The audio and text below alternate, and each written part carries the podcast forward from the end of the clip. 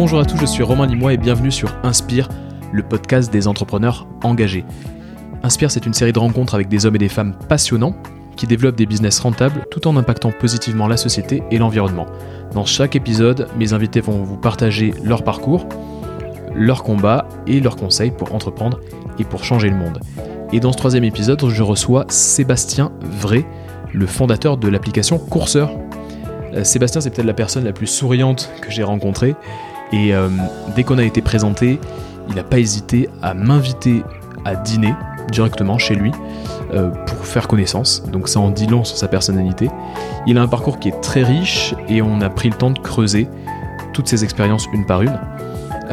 à la sortie de l'université, il commence donc sa carrière, si j'ose dire, par donc le WWF, et à ce moment-là, rien ne le destine à entreprendre. En 2011, il crée avec un ami l'ONG Respire, qui est dédiée à l'amélioration de la qualité de l'air. Et c'est une, ONG qui deviendra quelques années plus tard une des ONG francophones les plus connues. Et le hasard l'amène aussi à monter un bar avec deux associés, euh, ce qui rajoute finalement une corde à son arc et ce qui lui donne les compétences nécessaires pour euh, créer sa start-up quelques années plus tard. Et cette startup, bah, c'est euh. Euh, Courseur, c'est un service collaboratif de livraison entre voisins qui choisissent de mutualiser les courses pour partager les coûts et se rendre service. Sébastien, c'est le genre de personne avec qui on se sent à l'aise tout de suite. Et hum, c'est pour ça qu'on a discuté pendant plus d'une heure. Alors dans cet épisode, vous allez découvrir pourquoi il n'était pas destiné à devenir entrepreneur, ce qui l'a poussé à monter un bar avec des amis, et du coup ses conseils pour réussir dans le domaine, comment il a monté Courseur, coup sa startup actuelle, qu'est-ce que la dissonance cognitive et comment la dépasser, et quelle est sa philosophie du bonheur? Euh, quelques-uns d'entre vous m'ont demandé quelle, euh, quelle, était la meilleure façon de soutenir Inspire. Donc avant tout, déjà merci. Merci de me soutenir, merci de soutenir ce projet. Je suis très heureux que le podcast vous plaise que le thème du podcast vous plaise et que les, invités euh, et leur parcours bah, vous, vous intéressent autant. Et pour soutenir Inspire, le plus simple est de mettre 5 étoiles et un, super commentaire sur iTunes. Et surtout de partager l'épisode autour de vous euh, à des personnes qui pourraient être intéressées. N'hésitez pas à partager si l'épisode vous plaît. Allez, sans plus attendre, voici ma conversation avec Sébastien Vrai. Bonjour Sébastien. Salut Romain. Ben, merci, euh, merci euh, d'avoir accepté euh, mon invitation. Bah avec plaisir, c'était pas loin de chez moi. On est, on est et on est bien chez toi. Ah merci, merci. On s'était vu, on s'était déjà rencontré. Tu m'avais gentiment invité à dîner chez toi. C'était très sympa. Comme ça, on a pu, on a pu faire connaissance. Et on a été présenté par, par Guillaume de, de Pixelis, qui est sur le podcast aussi d'ailleurs. et, et ça, ça, a pas mal matché. Ça a tout de suite matché. tu, tu rapidement tu t'es dit que bah, pourquoi pourquoi ne pas faire un petit podcast et euh, allez viens dîner à la maison. viens dîner on va en discuter. C'était super bienveillant. Et du coup je suis hyper content de pouvoir échanger avec toi euh, euh, pendant une petite heure autour de de pas mal de sujets de ton parcours etc et j'ai l'impression que tu as eu pas mal de vie en même temps. en même temps voilà. Beaucoup de beaucoup de projets différents.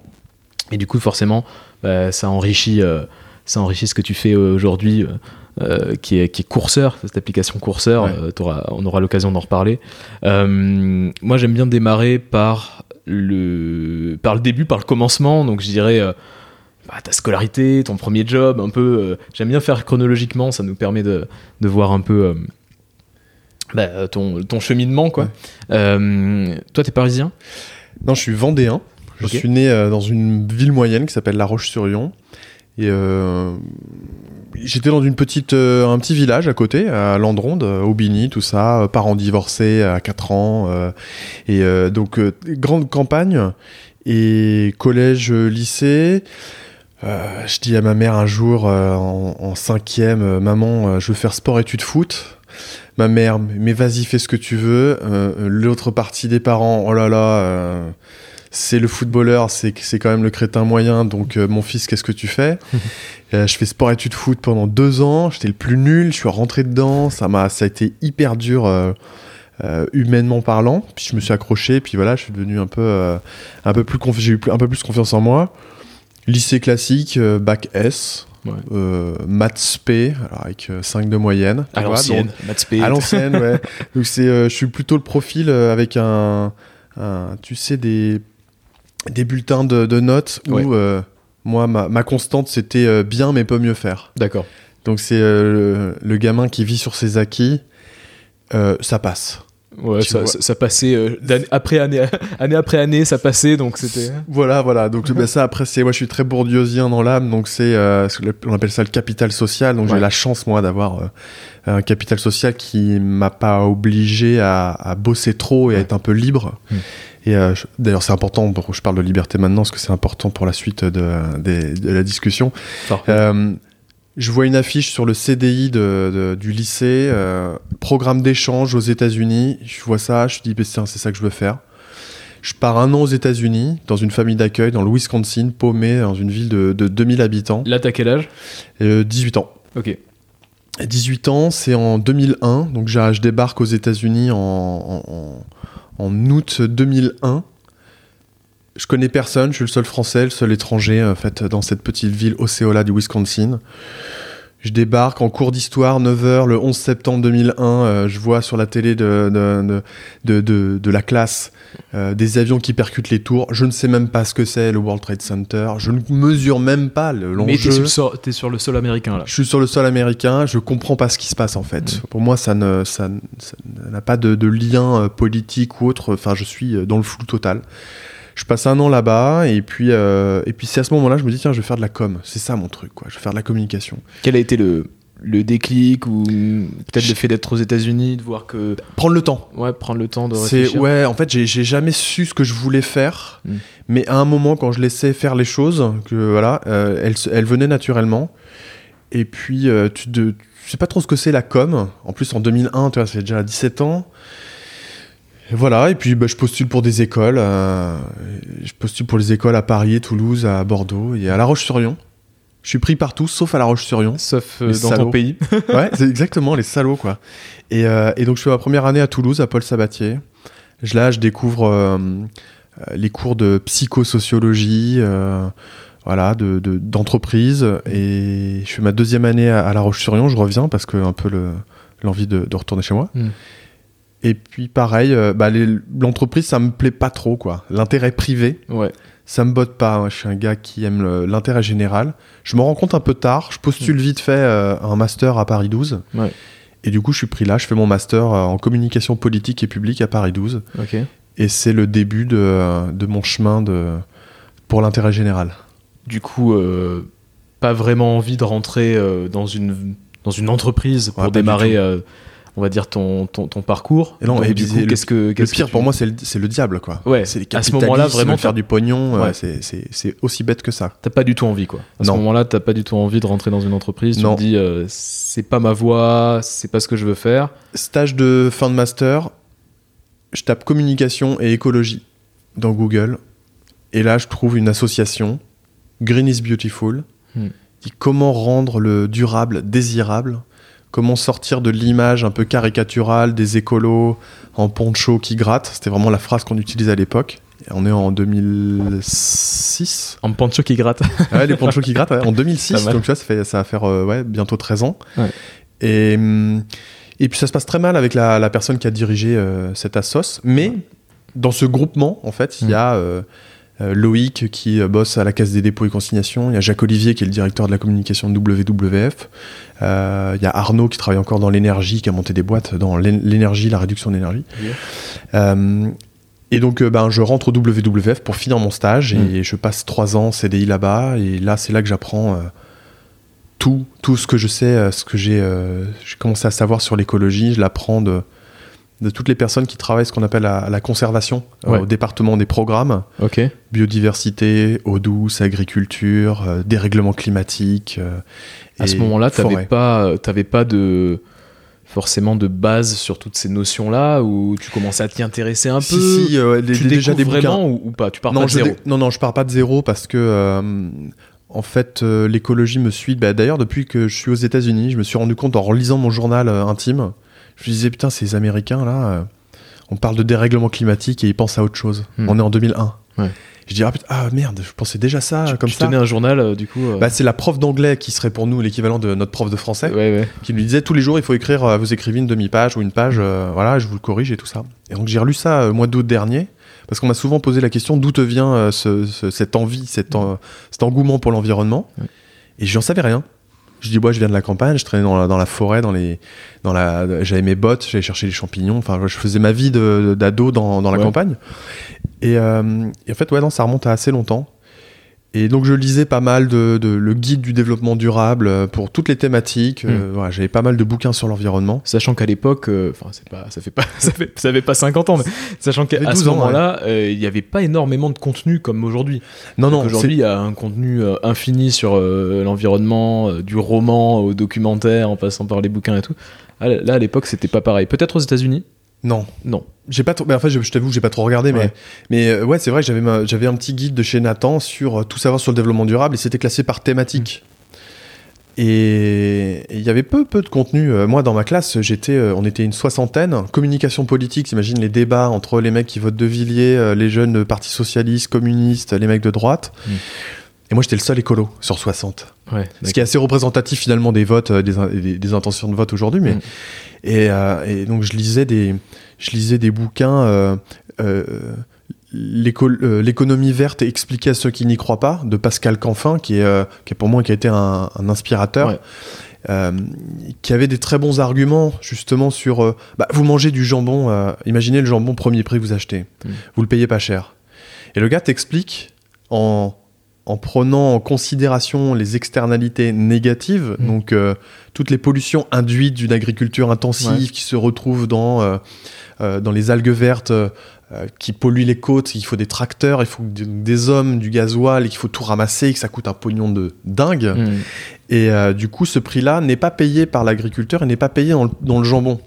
Mais tous nos impôts qui servent à dépolluer toutes les activités productives euh, qui ne sont pas intégrées dans le vrai coût des produits, Ouais. eh ben, si on devait intégrer toutes ces externalités négatives d'un point de vue économique, eh ben, finalement, le jambon, il coûterait beaucoup plus cher. Et si ça se trouve, ton jambon bio aujourd'hui coûterait moins cher. Ouais. Et quand un gars t'explique par A plus B que les conséquences économiques qui ne sont pas intégrées euh, font que normalement tout devrait coûter beaucoup plus cher, et ben pendant les débats qu'il y avait avec euh, mes copains de, de- de Paris 12, Ouais.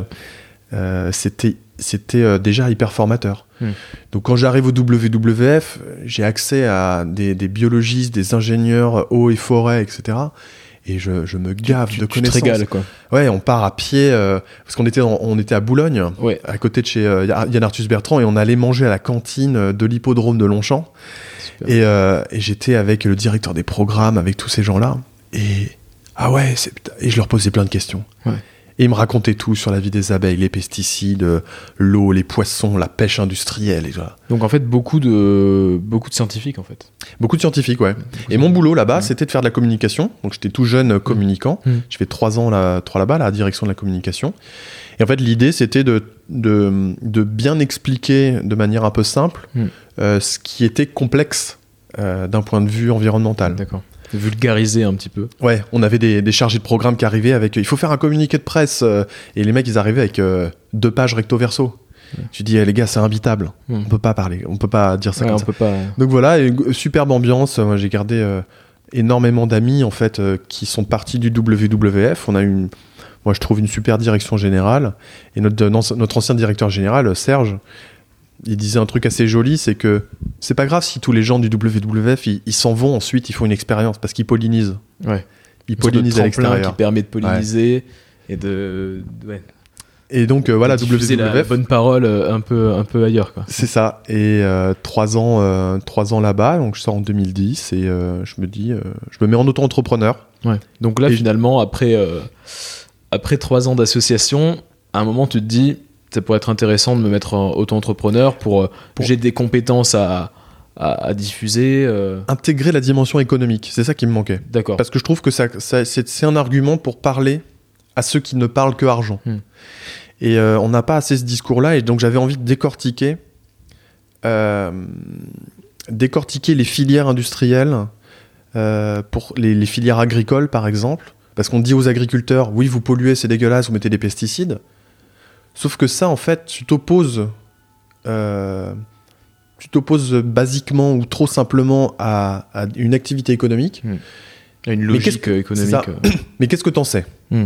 Qu'est-ce que tu comprends de la vie des agriculteurs Et donc, ben, en, créant cette petite boîte là avec, euh, avec Thibaut, euh, un, ami que j'avais rencontré justement dans, dans, le giron WWF, on, crée Consultant Naturel, qui existe toujours, hein, vous pouvez le taper, et on s'est amusé à faire à, mener des études économiques de filières.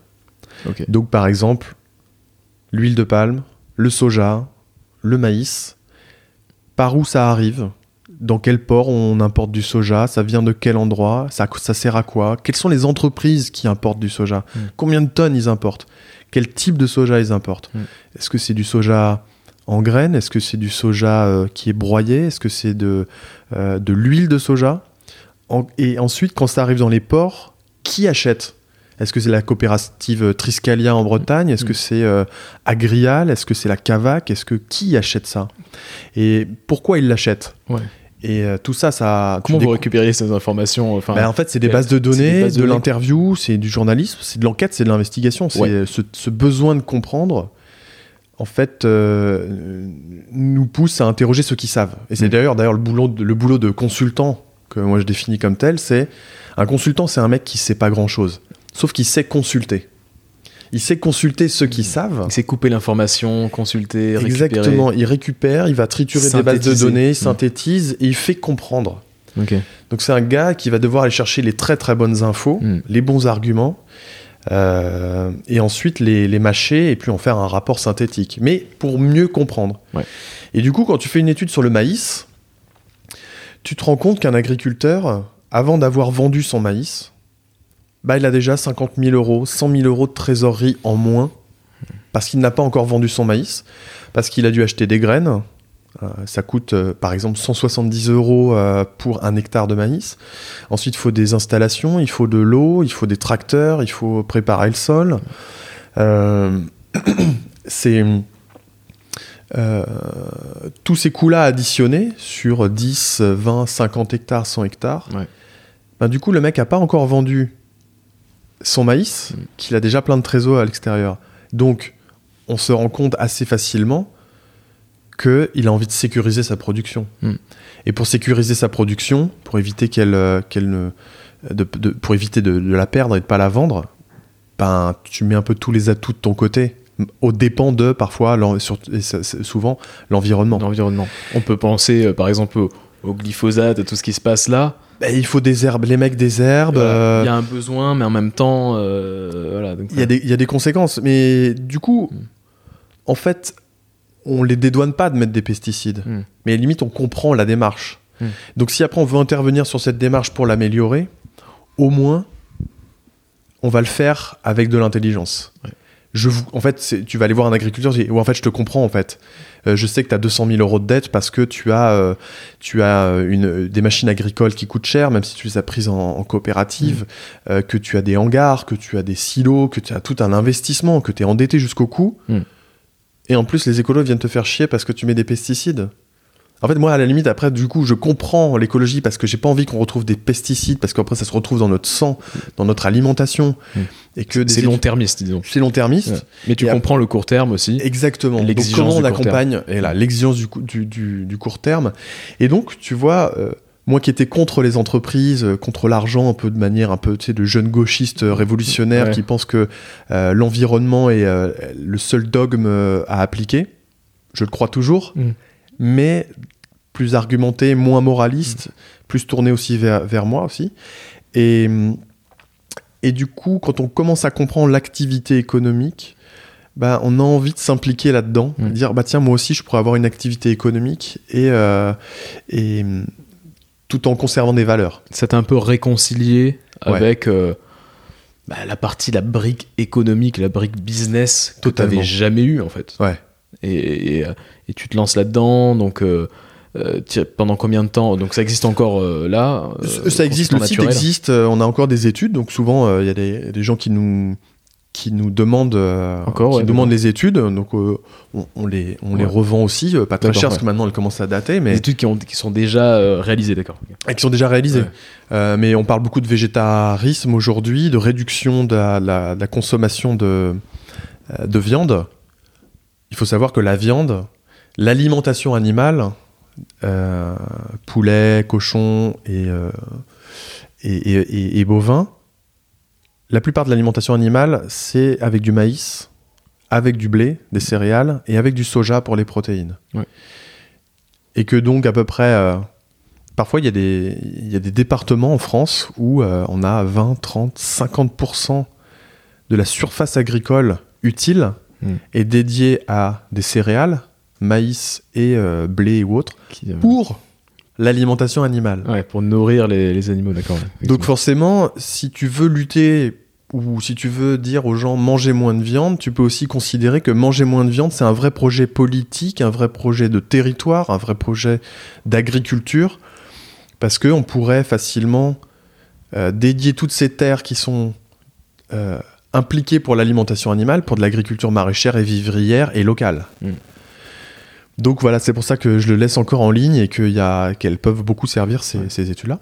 Il y a toujours de l'intérêt, euh, de toute façon, euh, quand il s'agit de faire un peu parler les chiffres et puis de, prendre du recul. Il y a toujours un peu d'intérêt. Et puis euh, les comportements n'ont pas changé tant que ça depuis 10 ans. On est quand même dans l'alimentation animale, on est quand même le premier pays à, à, produire des aliments. On produit plus de 20 millions de tonnes d'alimentation animale aujourd'hui pour nourrir des poulets qui vont passer de 0 euh, jours à 28 jours en... qui vont être en barquette au bout de 28 jours. Mm.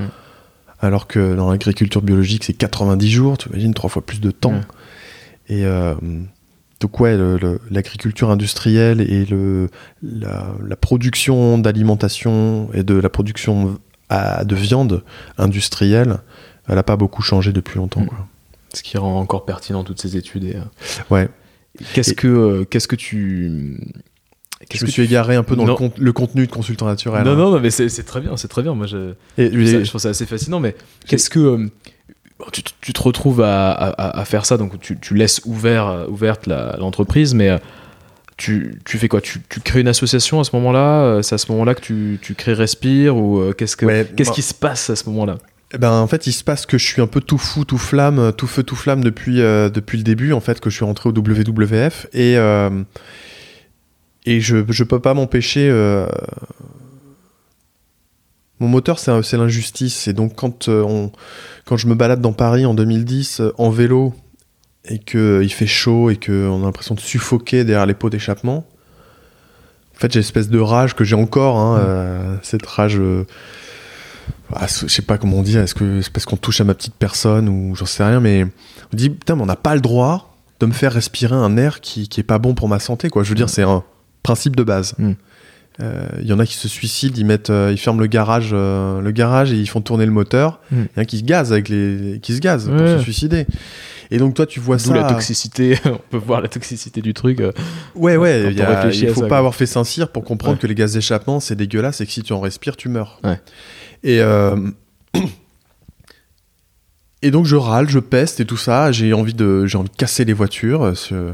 Et donc, au contraire euh, de, de le faire. Hmm.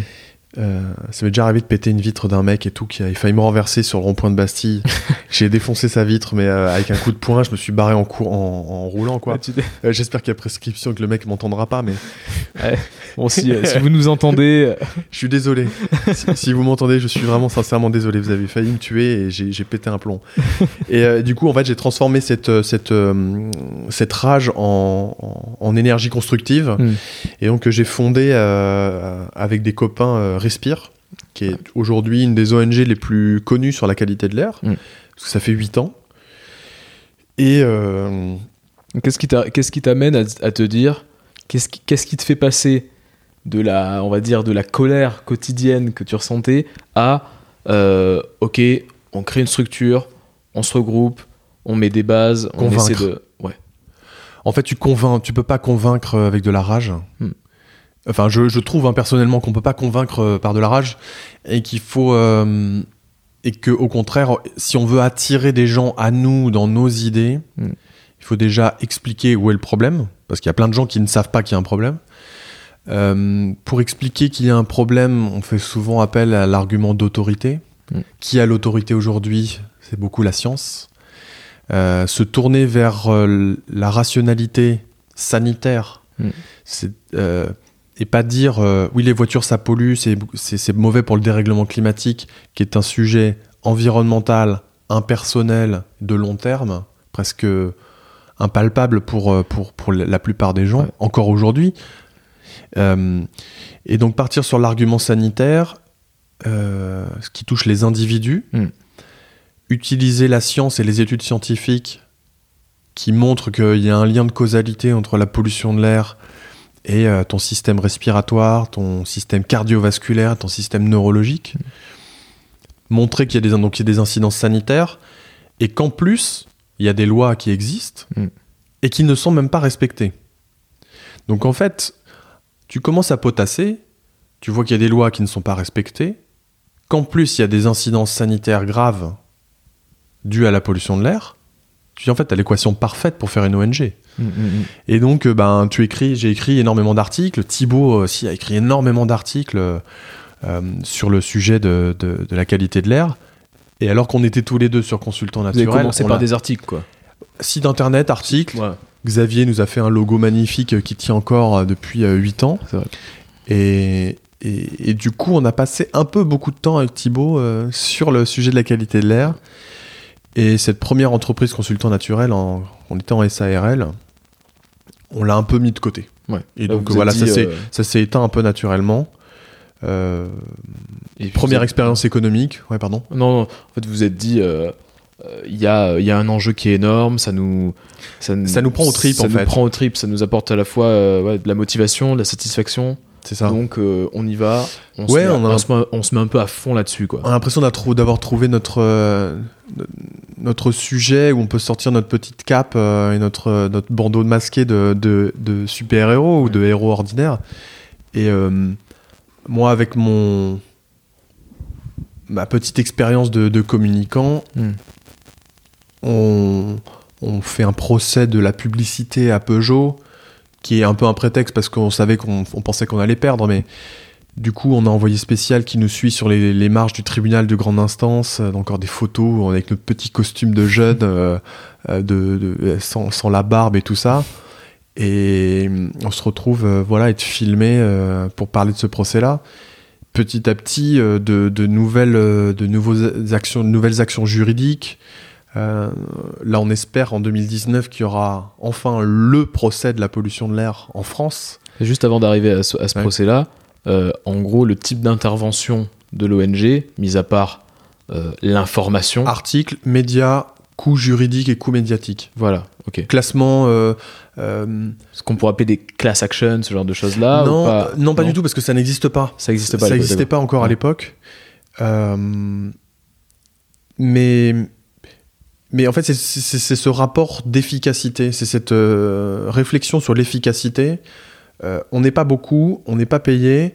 Euh, qu'est-ce qui fait qu'on peut massifier la diffusion du message mm. sur la pollution de l'air? Bah, faut réfléchir à des trucs qui touchent les gens. Mm.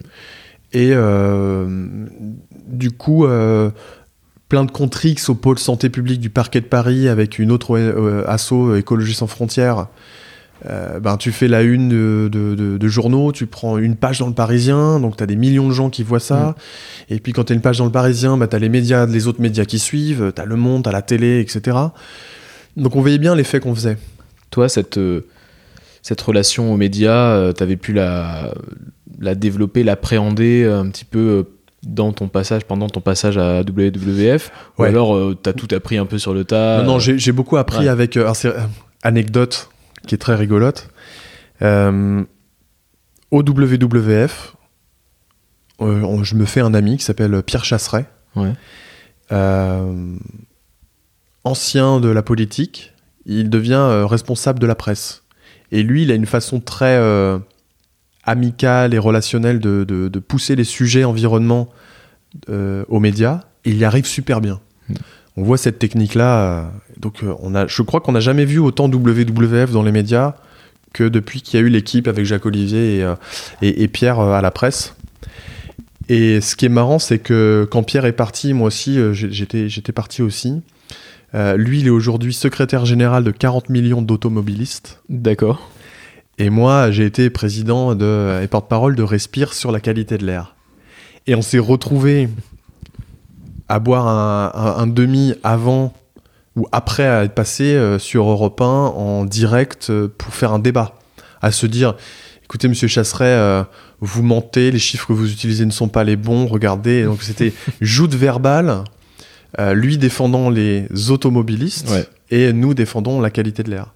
Et ce qui était rigolo, euh, c'était de, d'avoir autant appris euh, de lui et mm. de, se, retrouver finalement avec ces mêmes outils à lui pour défendre un autre sujet, la qualité de l'air. L'élève, l'élève dépassé de maître un peu. Alors non, parce qu'il est vraiment très fort. il est vraiment très fort. Euh, c'est dommage qu'ils, pour moi, qu'ils mettent pas, euh, mettent pas son combat au service d'une cause que je préfère. Mais voilà, toute cause est noble. Euh, il défend pas la voiture, il défend mm. les automobilistes. Je trouve que la nuance, elle est importante. Et, donc, ouais, j'apprends à utiliser la presse, à savoir comment elle fonctionne. Et puis, les autres copains d'ONG, Génération Future sur les pesticides, sont mm. très forts aussi en médias. Écologie sans frontières sont très forts en médias. Et, comment on devient très fort en médias?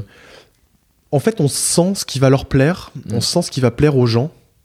Et euh, du coup, euh, si je fais, euh, si on fait un communiqué de presse sur ah tiens les feux de cheminée c'est pas bon pour la santé, bon les gens ils vont te regarder c'est sympa mais mm. ça va pas loin. Par contre, si tu dis on dépose une plainte contre X au mm. pôle santé publique du parquet de Paris et que cette plainte elle est recevable et qu'il y a une enquête préliminaire, alors les médias disent ah putain c'est un procès, procès de la qualité de l'air, ça peut être un bon titre. Euh, et, et, à partir de là, euh, on a voulu faire un classement des villes les plus polluées d'Europe. Donc avec Philippe, euh, qui est ingénieur en statistique, il mm. nous prend la base de données européenne, il nous la retourne dans tous les sens, il nous fait un classement, on le sort avec un média.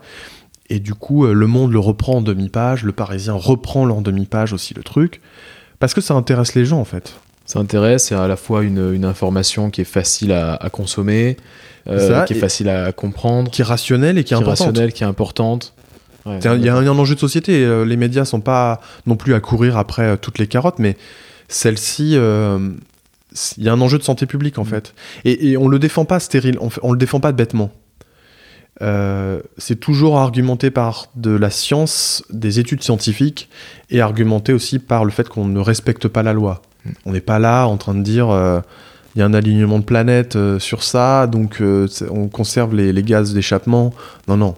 On est sur de la météo, du factuel, on utilise toutes les bases de données et le, le rationnel. C'est toujours baqué par du scientifique, du rationnel, euh, des études.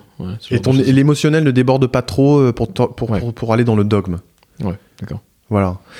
C'est un peu ma façon de faire. C'est euh, soyons rigoureux dans le discours, hmm. soyons incisifs aussi dans, dans l'émotion.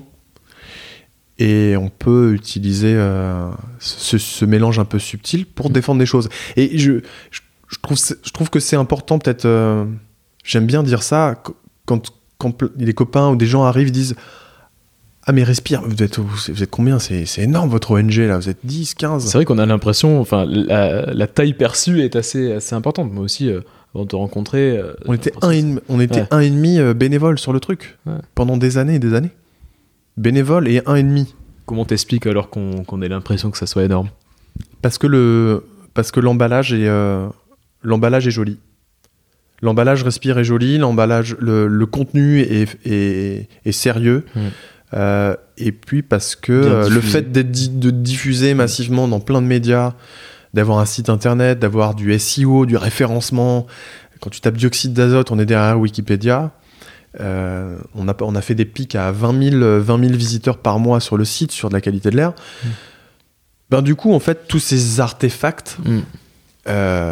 qui reposent sur du fond, eh ben, ça fait penser qu'on est beaucoup derrière.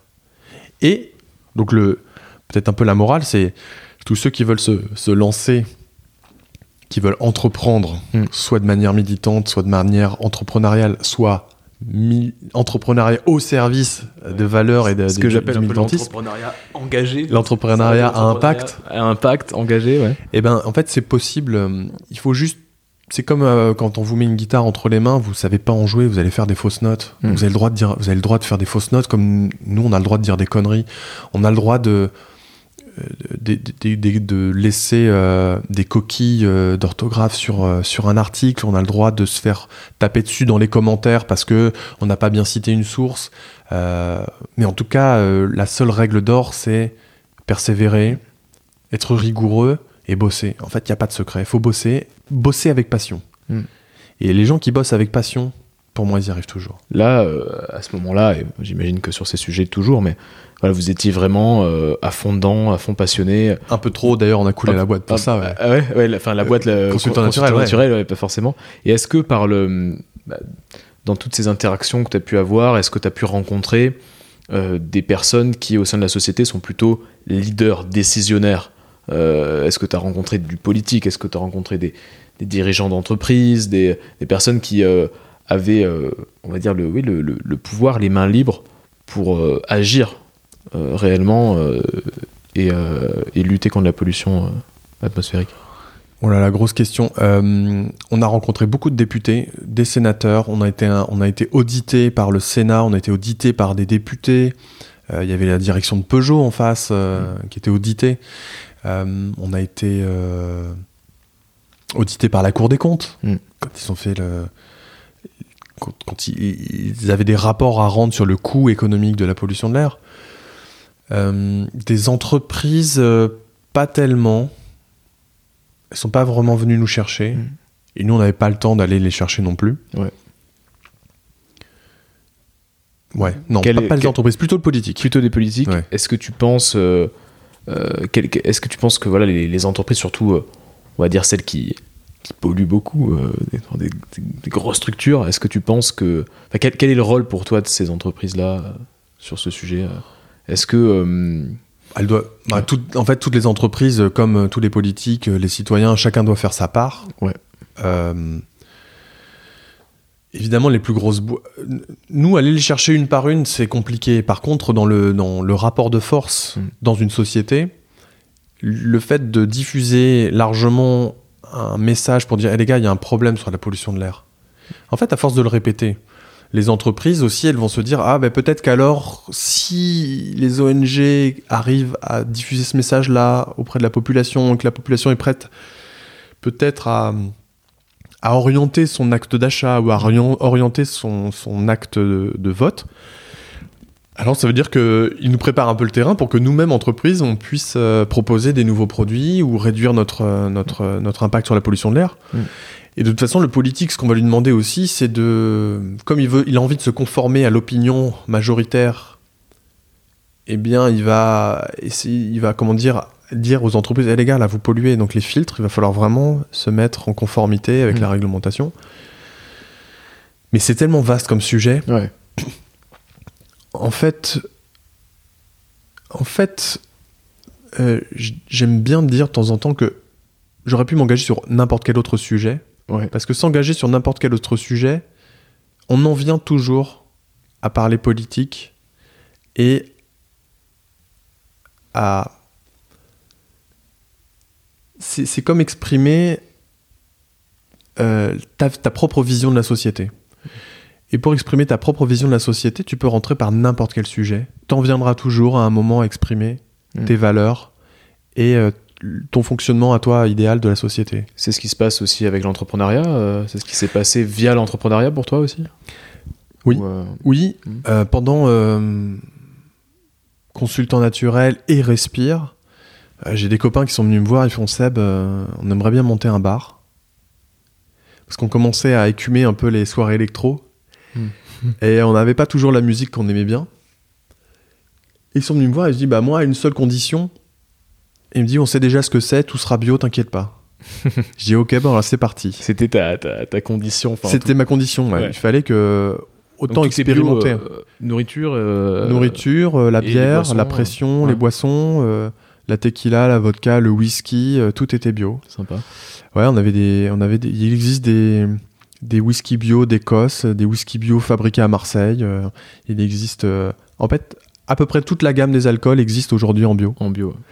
Et, euh, et on, on, l'a pas marketé comme tel. On a surtout positionné le bar comme un bar à musique électro avec hmm. trois DJ par semaine. Ouais, c'est quand même incroyable parce que tu passes de d'un engagement associatif. J'imagine que c'était aussi parallèlement à tout ça. C'était en parallèle, ouais. D'une voilà de d'un engagement euh, plus entrepreneurial avec euh, du consulting. Et là, tu, tu reviens sur l'entrepreneuriat. Euh, commerce pur et dur. Brick and mortar, tu vois, le truc à l'ancienne.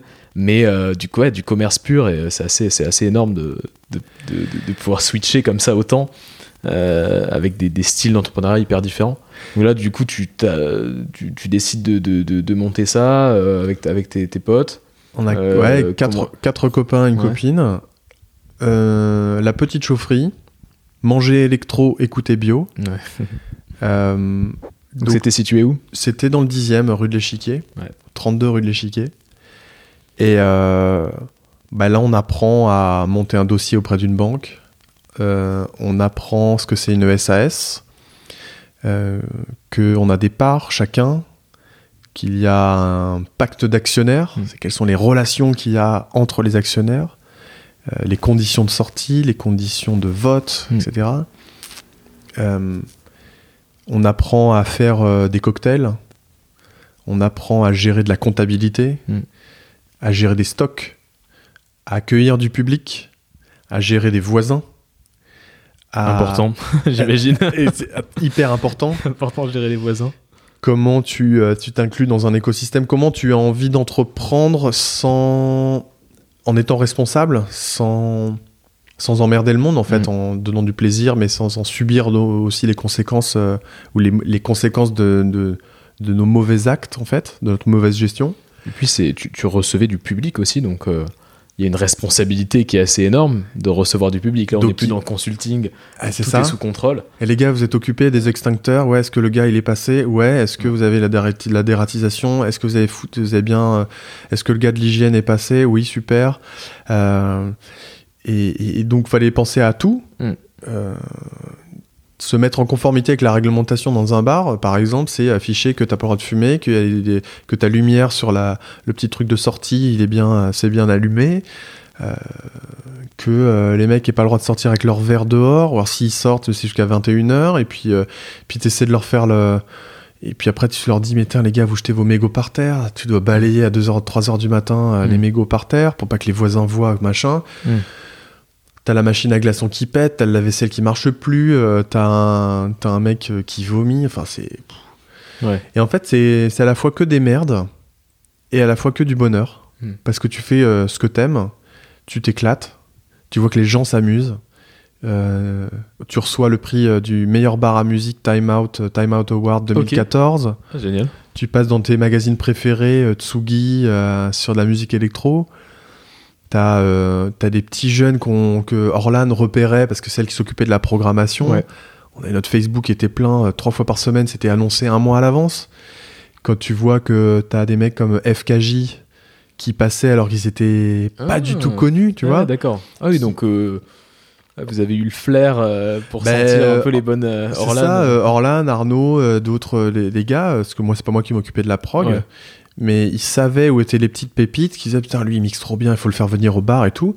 Et FKJ était pas du tout connu avant quand il mixait à la petite chaufferie. Et c'est, il est devenu un, c'est devenu un copain de, Cédric et de et, d'Orlan parce que c'est un amour en fait. Et, le mec maintenant il est parti, euh, il vend des millions et des millions d'albums. Donc voilà, on était dans un kiff. On est dans un kiff.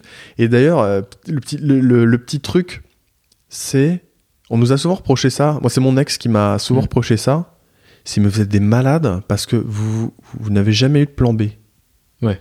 Vous ne vous êtes jamais dit, et c'est vrai que je me suis jamais dit, moi, et si on se plantait hmm.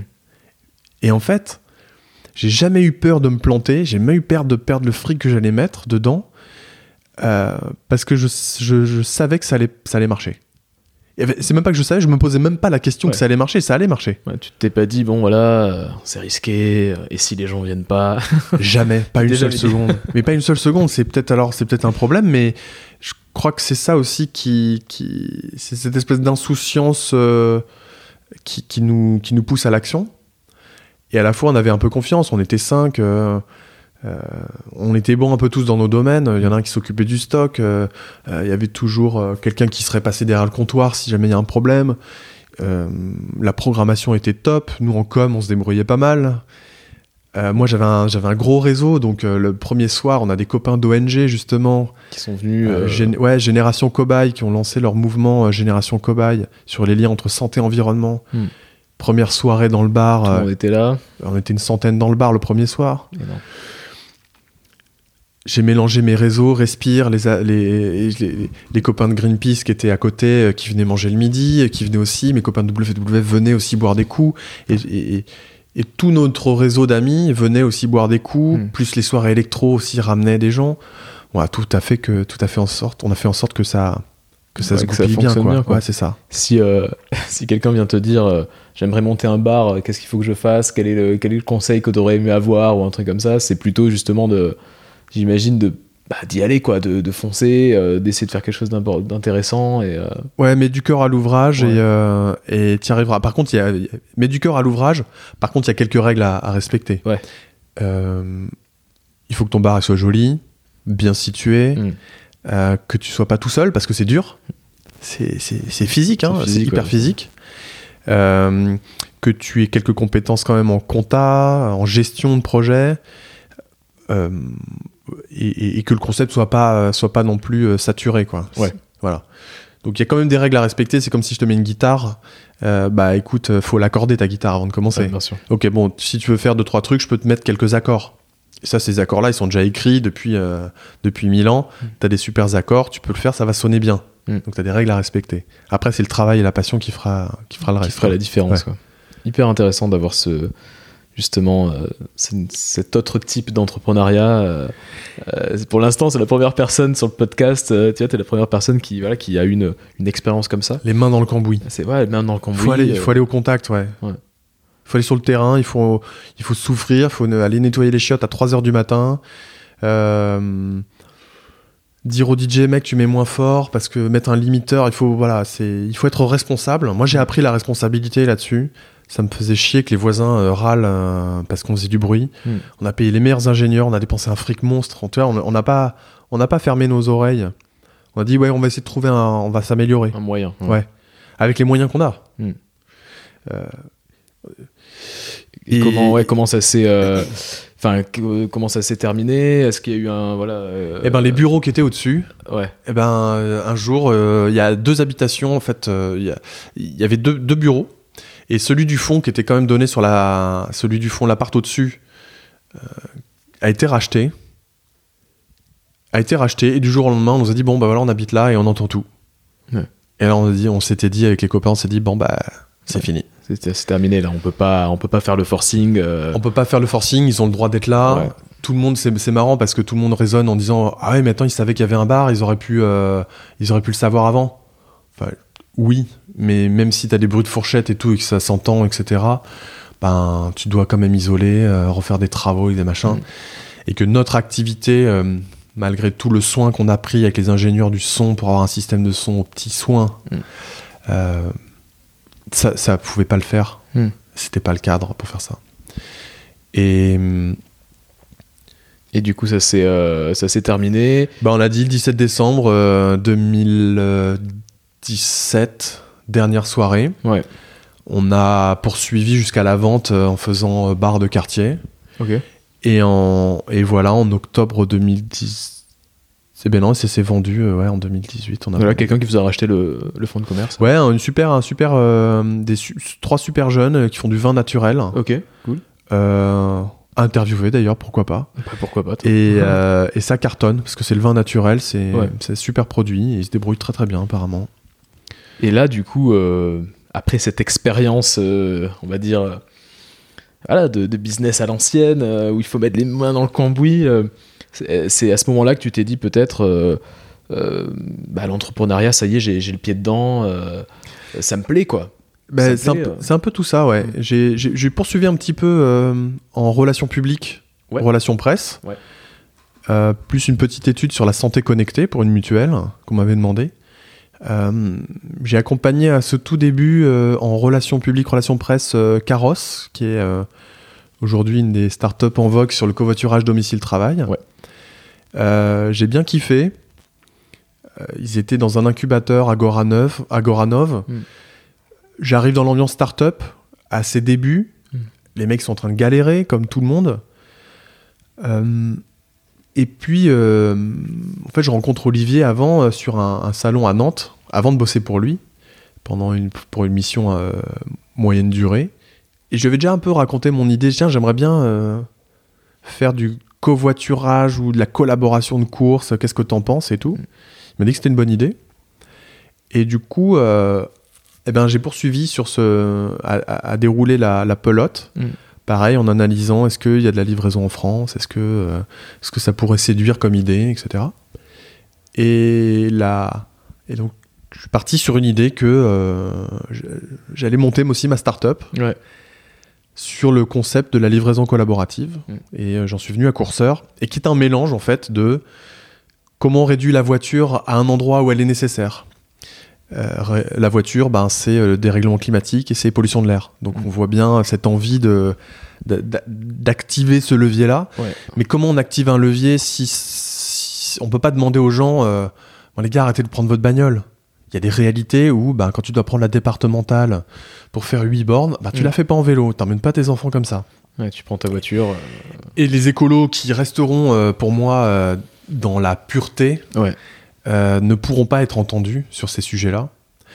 Et donc je me dis, bah, comment l'activité économique, comment euh, l'optimisation, comment euh, cette réflexion sur le coût marginal, le coût marginal zéro de Jérémy Rifkin. Ouais, c'est un, bon bouquin. Un bon, bouquin qui, te fait réfléchir différemment et te, qui te, pousse à essayer de visualiser où sont les infrastructures déjà existantes, mm.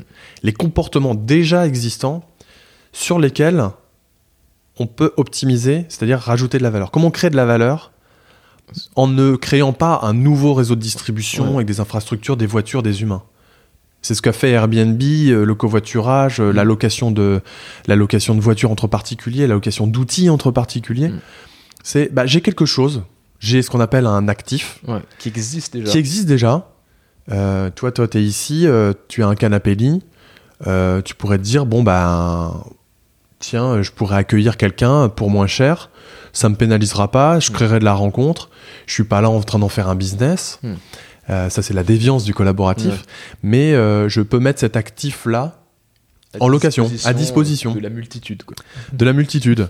euh, aux grandes dames de, de, ceux qui pensent qu'on peut échanger sans payer, mm. ce qui est aussi possible. Hein. Et, et, du coup, bah, un courseur, c'est des gens qui prennent leur voiture en zone rurale et qui vont faire en moyenne 10 euh, km aller, 10 km retour en mmh. voiture pour aller au supermarché. Mmh. Et on se dit, mais t'es tout seul dans ta voiture, ok, ton coffre il est pas plein, tu rentres dans le magasin pour tes propres courses, tu passes en caisse, tu reviens chez toi.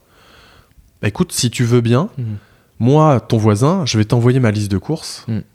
Et si tu veux bien, je te donne un peu d'argent qui correspond à ce trajet que tu as effectué en voiture, au temps que tu as passé, et je te, je te donne un peu d'argent mm. pour que tu me ramènes ma liste de courses. Comme ça, toi, tu as amorti ton trajet, et moi, j'ai peut-être pas de voiture, je n'ai pas usé, dépensé de carburant pour ma voiture. Euh, j'ai même pris du temps peut-être pour faire autre chose de plus important pour moi. Et, et, donc un peu tout le monde est un peu content dans l'histoire. Et c'est comme ça que Courseur est né sur du coût marginal zéro et à la fois de l'environnement et du lien social. Et on a rajouté le lien social aussi dedans parce que c'est hyper important. De... C'est très silver economy aussi. C'est totalement silver economy, perte d'autonomie. Mm. Euh, tous ces moments de vie, en fait, c'est là. On, et c'est marrant parce que le Bar, on rentre dans le, dans le pur et dur du commerce. On voit des gens arriver, on, on, discute avec, euh, avec les gens mm. de, de leur vie et tout. Et là, on va dans les zones rurales et et on sort de nos petits bureaux parisiens. Hmm. Et fait ouais, mais en fait, c'est quoi là Moi, je sais bien, mais on, va mettre l'accent sur euh, c'est quoi là, votre vie à vous? C'est quoi vos galères? Euh, Oui, vous avez des enfants, faut les emmener au sport, vous n'avez pas de voiture, votre voiture elle casse. t'es malade, tu t'es pété une côte, euh, t'as une, t'as un arrêt de travail, tu n'as pas de voiture, t'as perdu ton permis, tu vas accoucher, donc faut que tu te reposes. Ouais. Tu as accouché, il faut que tu te reposes, Ouais. tu t'occupes du petit. Et donc tous ces moments de vie Ouais. qui nous demandent de nous organiser, de demander de l'aide aux autres, euh, dans une société un peu individualiste, de plus en plus individualiste, Créer du lien un peu. créer du lien, c'est comment on s'organise entre nous, comment on est malin pour euh, s'organiser pour mieux vivre. Euh, aider notre, nos, nos- nos aînés aussi, euh, qui sont de plus en plus nombreux, à pas aller, euh, pardon, à pas aller euh, rester seuls dans, dans des maisons de retraite. Ouais. C'est comment on va les aider à vivre le plus longtemps possible, Ouais. bien chez elles, en autonomie. En fait, ça Eh ben- touche à plein de, À tout, encore, ouais, encore plus. à plein de disciplines, à plein d'idées. euh, ce, qui est, ce qui est fascinant, c'est que vous avez, euh, vous êtes sorti justement de cette euh, logique euh, parisienne. c'est vrai que quand on réfléchit à la logique parisienne, on a un franc prix, un, un monop. en bas de la rue. Ouais. Donc on se dit, mais course collaborative, faut vraiment être en, en dépendance, à pouvoir descendre des escaliers. Et euh, mais, mais, euh, mais ce qui est, Et est encore, tu peux, te- et en plus, même, tu peux te faire livrer en ville. et, et tu peux te faire livrer. Et en fait, ce qui est, ce qui est fascinant, c'est que vous vous êtes dit, euh, la réalité, en fait, du territoire, elle est différente. Ouais, quand tu sors de Paris. C'est quand Bah tu ouais. sors de Paris. Et ça, c'est ça, c'est énorme parce qu'il y a beaucoup, bon, beaucoup de personnes qui montent des, des boîtes, des startups.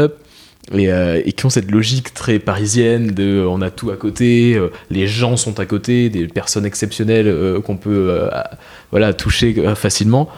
Et en fait, voilà, le- tout est plus. euh, c'est une autre dynamique quoi. Quand tu, quand, quand tu sors de, de la capitale, c'est une autre dynamique. Et, et c'est Ouais. bien de, de baser euh, un business sur une réalité qu'on a tendance à oublier totalement quand on est à Paris. Quoi.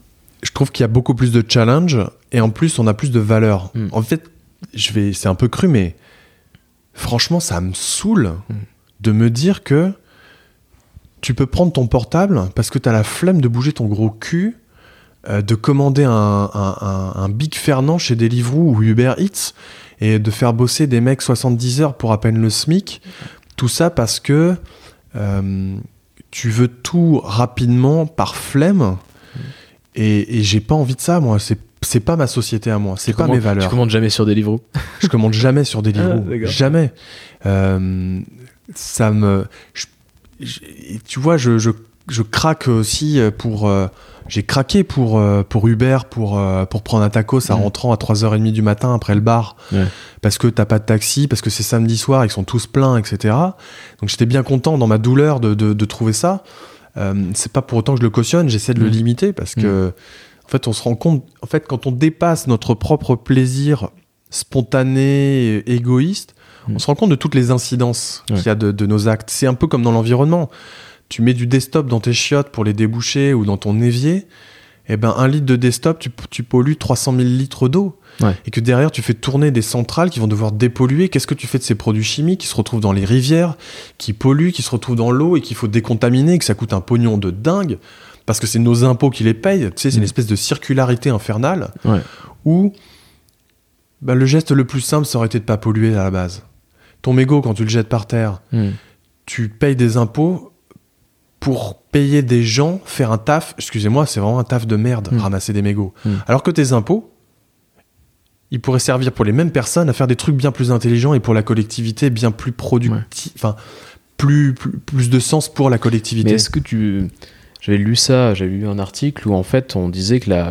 parfois l'éco-responsabilité, elle peut être aussi un peu culpabilisante. Tu vois? Ouais, mais parce que les gens, ils aiment pas qu'on leur dise euh, ce qu'il faut faire. Ouais. Mais euh, c'est. Ils, n'aiment pas qu'on leur dise quoi faire parce que euh, je, je sais. ben, c'est... On n'a pas envie, moi non plus, j'aime pas qu'on me moralise. Mm. Et euh, comment faire pour que faire comprendre que euh, ton mégot, tu pollues, euh, je sais pas, 5000 litres d'eau, que tu, que tu génères des emplois euh, très peu qualifiés, que tu as des poubelles partout. Comment tu. et en fait, euh, tu peux, je comprends qu'il y en a qui, qui pètent les plombs et qui deviennent virulents. Hmm. Parce que euh, ils vont considérer que les gens sont bêtes. Ouais. Et j'ai un peu craqué, je veux dire, je veux dire ça, j'ai un peu craqué euh, en 2018 parce que j'ai quand même mis sur mon mur Facebook le prochain copain que je vois jeter son mégot par terre. je le radis, je le radis de Facebook. Il sort de. Et en fait, je me suis dit, bah tant pis, euh, s'il faut que j'en passe par là, si un jour je vois un pote qui le fait, c'est, euh, écoute, moi j'ai pas envie d'avoir de, ces copains-là qui ont des valeurs qui sont moches, hmm. que je trouve moches. Il y a des gens qui vont pouvoir considérer que jeter un mégot, c'est une belle valeur. Je ne sais pas pourquoi, je ne sais pas, je ne le comprendrai jamais. tu vas pas en trouver beaucoup, je Non, je crois pas, je crois pas. Donc à un moment, bon, les gars, changez quoi. Enfin, faites un effort. Ils sont capables de, es capable de faire 500 euh, mètres à pied pour trouver un tabac parce que tu manques de clopes, hmm. Mais t'es pas capable d'aller trouver une poubelle à, moins, de, moins de 20 mètres pour euh, jeter ta clope.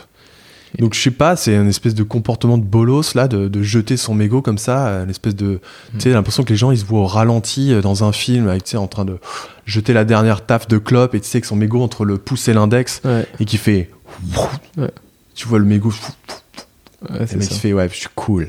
Non mec, t'es un bolos. Toi, ces, ces comportements là euh, qui sont parfois, bah, qui sont pas adaptés ou qui, qui, qui devraient être changés. Euh, avec Courseur, euh, typiquement, euh, l'idée sous-jacente, c'est peut-être prendre moins sa voiture, créer du lien. En fait, c'est rendre service. C'est rendre service. C'est ceux qui ceux qui vont faire des courses. Il y en a qu'on, en fait, c'est aller chercher le la fierté hmm. non assumée de plein de gens. Tous ces gens qui vont voir, qui sont dans le métro et dès qu'ils voient, ils aperçoivent une personne âgée, ils sont les premiers à se lever pour moi, ça, c'est les héros ordinaires. En fait, on est obligé même de les appeler des héros ordinaires parce que il euh, y a plein de gens qui vont mettre euh, trois minutes avant de percuter, qu'ils auraient pu se lever, que les strapontins, c'est pour se lever. En fait, c'est penser collectif. Et je trouve que les gens les plus beaux, ceux qui performeront, d'un point de vue même business, c'est les gens qui ont cherché toutes ces belles valeurs-là. Parce qu'au fond de chaque être humain, hmm. on préfère donner son argent à des gens qui sont collectifs, euh, solidaires, euh, qui, qui ont envie de ne pas polluer autres, euh, on, ira beaucoup plus, on ira forcément un jour vers ces gens-là. Et le sens de l'histoire, c'est qu'on ira toujours vers ça. Toi, tu rajoutes cette petite pierre. Je rajoute ma pierre parce que elle me, je veux pas tomber. Le pire pour moi, et d'ailleurs, je, je, je, suis rentré en dissonance cognitive avec Courseur. la dissonance cognitive, c'est j'ai des aspirations dans ma tête. Mm. J'aimerais bien orienter un peu mes actes vers telle ou telle valeur que j'aime bien. Et pourtant, je le fais pas. Mm. Je, suis, je me sens un peu coincé. Euh, et je, ma réalité, mon action, euh, elle est différente. Et donc, tu es en tension entre tes valeurs et tes actes. Et je crois avoir jamais été en tension, justement. Parce que ça me fait, ça me, fait du mal, perso.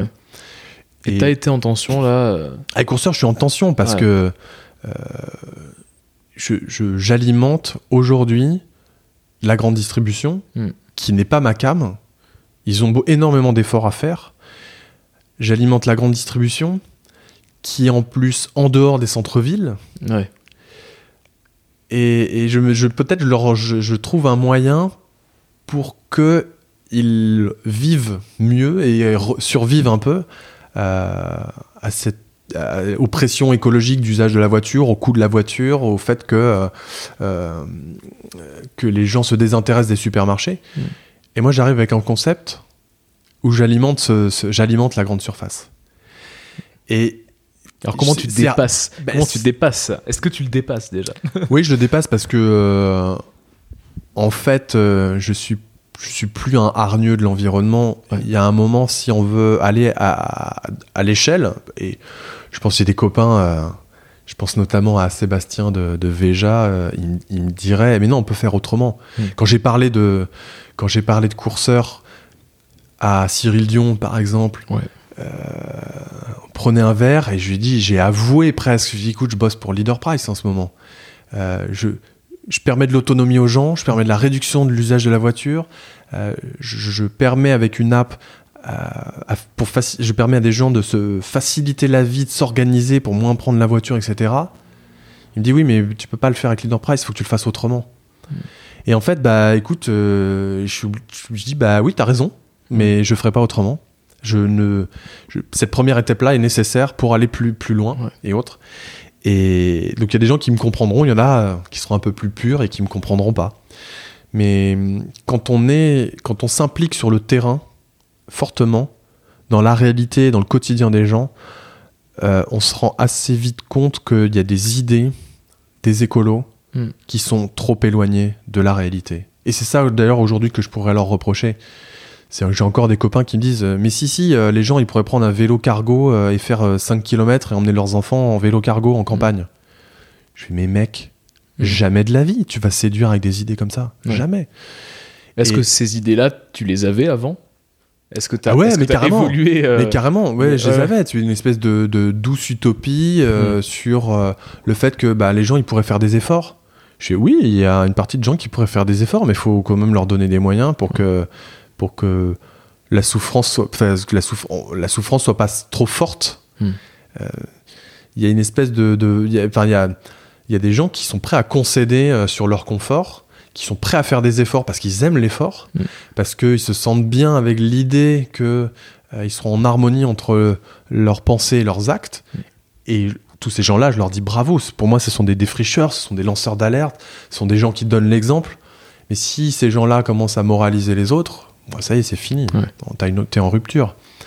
Euh, C'est ce que dit un petit peu euh, justement Cyril Dion. euh, il, il souligne le fait qu'il il faut changer de, de récit, en fait. c'est ça, il faut changer de Il récit. faut raconter de nouvelles histoires, Ouais. changer de récit. Et, et c'est vrai que le, le fait d'entreprendre comme ça, avec de l'impact, bah, c'est un nouveau récit. C'est un, un récit qu'on n'a pas trop l'habitude d'entendre, qui est très récent. Et vous pouvez me critiquer, mais critiquez-moi euh, en comprenant ma position Mm. d'entrepreneur.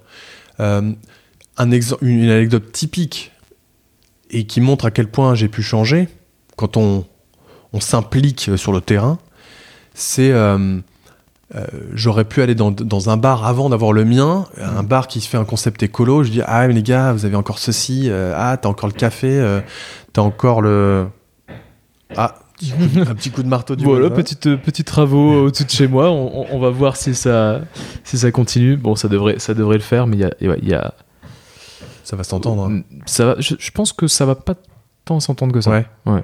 Donc euh, continuons et Je euh, fais euh, la petite anecdote, c'est que en étant un peu ayatollah de l'environnement, tu vas critiquer le gars, il a tout mis propre, écolo, bio, machin, etc. Et tu vas lui dire, ouais, mais tu sais là, tu pourrais prendre des pailles en, en papier et Ouais. pas en plastique, tu vois. Franchement, Ouais. t'es pas bon, quoi. Mm. Et en fait, le mec, il te regarde en face, tu te dis, mais en fait, je t'emmerde, va te faire foutre, quoi. T'es qui Tu sors d'où Tu me moralises Et en fait, je me suis retrouvé à un moment avec le bar. Ouais. Vodka bio, citron bio, menthe bio, sucre bio, on part euh, hyper nickel et tout. Mm. Je commande 5000 pailles, 5000 pailles en, en, en- en- en papier. ouais. C'est celles qui sont un peu vertes, un peu jolies, genre fête foraine. Ouais, ouais, ouais. Et euh, on recycle des pots à confiture bonne maman, on fait un trou pour mettre la paille pour faire nos cocktails et tout. Enfin voilà. Mm. Et du coup, euh, ça se passe super bien jusqu'au jour où ben les pailles, les mecs reviennent euh, deux, trois fois euh, pour chaque cocktail. Mm. Ils disent ouais, elle est en train de fondre, elle se plie à la jointure du pot. Euh, et on, on jetait les pailles, on jetait, jetait, jetait. Ouais, en fait, Et à la fin, en fait, c'était le consommateur, il disait mais en fait c'est chi- c'est chiant c'est tes chiant, pailles quoi. Ça, ça se Donc tu repars aux pailles en plastique. Ouais. Tu essaies quand même de trouver des pailles en, en PLA, en polyacide lactique pour euh, qui c'est qui est en amidon, de- Ouais, biodégradable et tout. Euh, et t'as des mecs qui vont te dire ah putain, euh, eh, les pailles en plastique c'est dégueulasse. Je fais mec écoute, euh, Alors, j'ai pas, je suis désolé mais j'ai pas envie de te parler là. ouais, Si ouais, tu focalises là-dessus, tu pourrais te dire déjà bravo pour le reste. c'est ça. Et, et- et du coup, Il y- euh, y aura toujours quelque chose en fait. Il y a toujours, Exactement. On peut toujours être plus, plus conscient, plus, plus tout en fait. C'est ça, et c'est donc, c'est le, c'est le- je trouve que c'est le débat entre euh, les purs et les impurs, euh, et entre ceux qui vont te moraliser et pas voir le chemin. Ouais. Et déjà, comme Cyril dit, si on changeait de récit, si tu as clairement l'intention dans ton cœur que euh, tu veux t'orienter vers euh, tel et tel business, quand tu veux mettre le business au service de tes valeurs, Ouais. et, et bienvenue, euh, bienvenue dans, dans le jeu, bienvenue dans, bienvenue dans le futur, bienvenue dans notre génération, cette Bien génération qui est, qui est hyper souriante, pas moralisatrice, qui fait. Ouais. Qui est, qui est juste envie de bouger, quoi. Donc là, je me galère avec Courseur pour, euh, pour euh, proposer Ouais. un nouveau type de comportement, un nouveau type d'organisation entre les voisins. Ouais. Et c'est dur parce que euh, euh, il faut se faire connaître, qu'on n'a pas beaucoup d'argent et que les investisseurs te regardent en te disant euh, Bah écoute, j'y crois pas. ou alors c'est une super idée, mais tu me rappelles quand tu as de la traction, c'est-à-dire quand tu as des commandes régulières. toi, en attendant, ben, tu développes l'appli, tu t'améliores, tu écoutes tes, tes, tes utilisateurs, tu essaies de faire au mieux. Euh, tu, tu, tu, te prends euh, des scuds sur euh, le Play Store parce que le, le mec il télécharge l'application et il te dit ouais j'ai pas de magasin autour de moi c'est vraiment de la merde cette application ouais. moi qui suis un hypersensible je, je commence je commence à dire mince ah là là je commence à écrire un, une réponse comme ça en mode de scud et je me vois faire je fais bon bah je peux pas faire ça ouais. Euh, Florent, euh, qui est plus jeune et plus, euh, plus sympa que moi, dit Oh là là, tu peux pas faire ça. c'est lui qui rédige les commentaires. D'accord, ouais. Et. Et donc voilà, on bosse, on bosse, on bosse. Et, et, donc, du coup, si quelqu'un écoute et veut aller sur Courseur, c'est directement Play Store. Play Store, App Store. Ouais. Tu télécharges l'application. Aujourd'hui, on est présent que depuis 8 mois, 8 mois dans 73 Leader Price en France. On est en train de, changer, de, pivoter de, un peu pour que l'application soit utilisable. Mhm.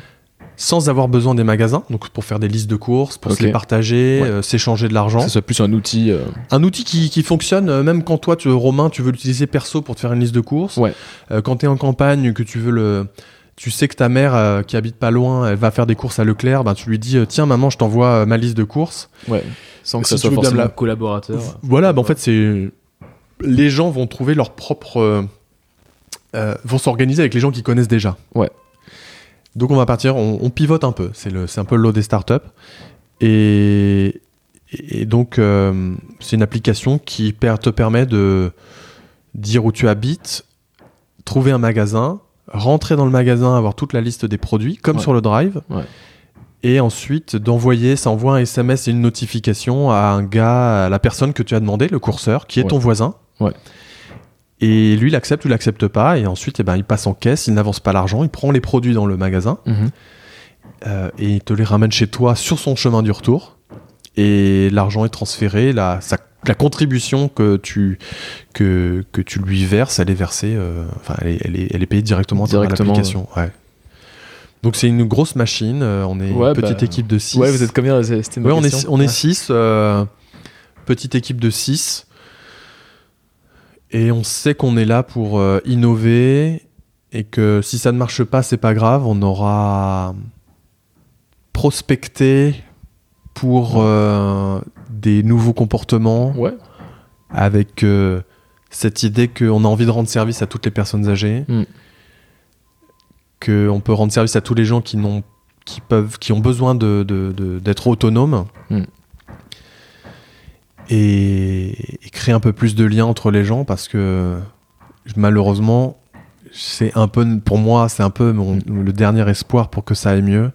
C'est de créer du lien. C'est marrant que tu dis ça parce que David Amar, qui est aussi sur le, sur le podcast, euh, euh, voilà, c'était son, c'était aussi son leitmotiv, quoi. C'était de, de, créer du lien. C'est important de créer du lien. On est dans une société qui, qui a peut-être un peu oublié ça aussi, euh, qui est en train de. En fait, elle l'a pas oublié. Elle l'a pas. Pour moi, elle l'a pas oublié. Elle l'a enfoui. Ouais. Et euh, je trouve que on peut à la fois détester euh, l'humanité quand ils jettent leurs ordures, mais il y a quelqu'un qui tombe dans la rue. Hmm. Il y en a trois qui vont s'attrouper autour pour savoir si ça va bien. Hmm. Il y, a, y, y, a, souvent il y a toujours quelqu'un pour, euh, pour aider. Et c'est marrant parce que tu vois, j'ai fait un covoiturage euh, vendredi parce qu'on avait un rendez-vous important à Lille. Ouais. Et que euh, ben, j'ai loué une voiture sur Drivey. Hmm. j'ai pris des covoitureurs pour rentabiliser le trajet. Et en fait, c'était super cool parce que on a discuté avec un jeune, 23 ans, pas du tout du même milieu que moi, une tchatch d'enfer. Et on s'est bien marré et j'aurais jamais rencontré ce mec-là dans la hmm. vie pour moi-même, ça aurait été quelqu'un de, qui je me méfie. Euh, j'aurais pu avoir peur de ce mec-là parce que avec toutes les pas forcément aller euh, vers lui. Quoi. Jamais. Euh, un regard bizarre et le mec t'aurait peut-être t'aurait un peu défié ou autre. Et le fait de se retrouver dans une voiture comme ça, avec une démarche, la, Même, la, Même, démarche. Exactement, la même démarche, la même envie. On se rend service entre les mm. deux. Et t'arrives avec un sourire, le mec il te sourit direct. Tu tends la main avec un sourire, le mec il te sourit. Mm. Et en fait, n'importe qui, tous les gens euh, de qui on a peur hmm. bêtement, Euh, parce qu'on a intégré trop de, de représentations On a collectives. des croyances aussi. euh, T'arrives vers n'importe quelle personne avec un sourire Mm. en lui tendant la main. Je pense qu'à y a 95%.